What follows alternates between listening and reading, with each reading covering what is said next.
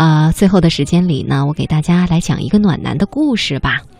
作者怪物不二，他说：大学里呀，我有一个好朋友，人长得不赖，个性很好。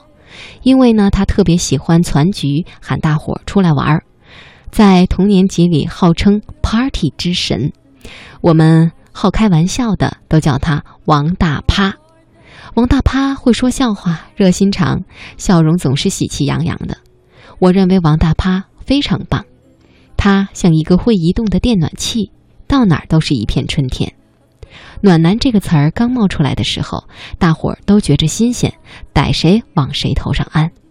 我说王大趴才是暖男，王大趴笑着骂我说：“你大爷的，少蒙我！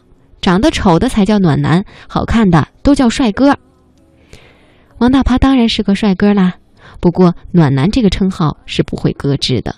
很快有更合适的人来担任，这个人就是王大趴的室友，代号中央空调。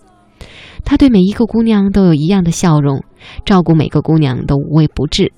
这种照顾与王大趴兄弟式的照顾明显不同。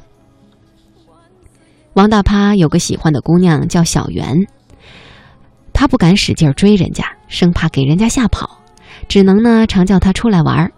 我们心里都明白，所以总是有意无意的给他俩制造机会。空调先生作为王大趴的室友，对此更是了解。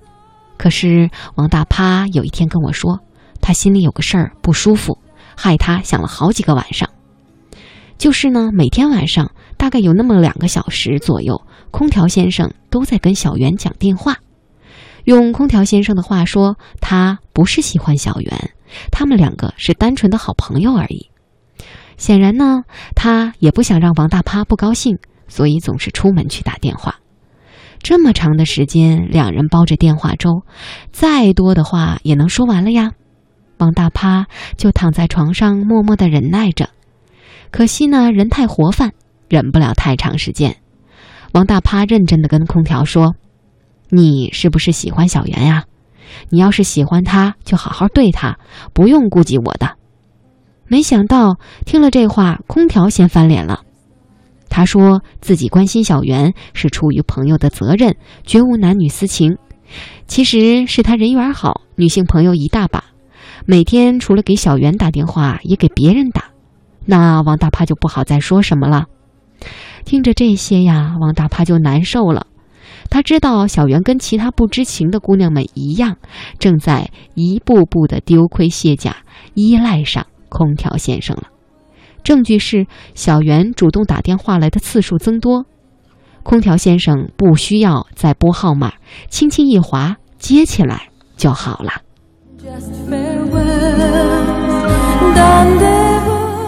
我感到了跟王大趴一样的愤怒，然而可悲的是，我竟然没有现实证据来说明这个空调是信不过的。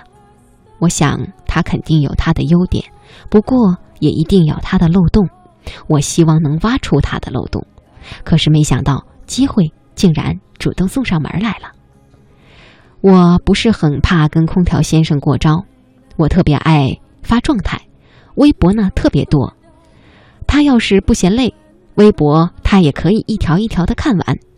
一开始呢，我占据了上风。空调先生猛劲儿地冲我吹风，嘘寒问暖，点赞不停。我一律回复哈哈哈，神情愉快端庄。他主动发来的微信很多，我礼貌而简洁地应答。于是我们的友情没有进展，反而把空调的热情浇灭了不少。王大趴暗暗对我竖大拇指。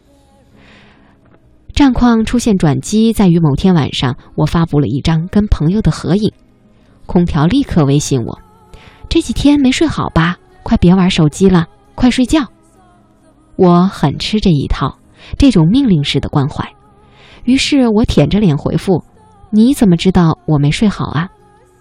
空调飞快回应：“看你照片上都出黑眼圈了呗，你以前可没这毛病啊。”那一句话烧着一股暖风吹进了我的心里，我不免对他的态度转变了一些呀。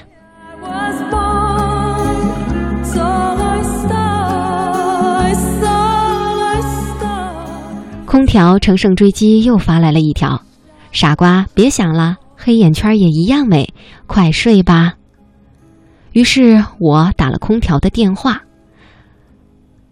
对他的关心默默的接受了。那个时候，我最直白的想法是：“哦，天哪，这个男的真的很宠爱我，他对我是独一无二的。”我轻易被他逗笑，想尽办法从他的神情里找到一些蛛丝马迹，证明他对我跟其他女生相比是有差别的，是不一样的。而此时空调大概确定我已经被收入囊中，所以就对我不那么上心了。空调一边孜孜不倦地向更远的地方播散温暖，一边安抚我，送我一个钥匙扣。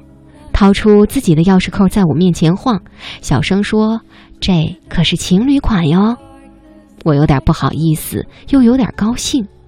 空调连忙说：“我没有别的意思，只是我觉得，哎，不知道怎么说合适，反正你懂的吧。”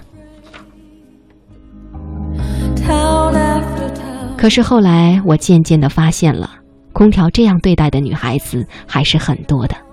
于是，空调渐渐的淡出我们这个朋友圈了，大概是累了吧。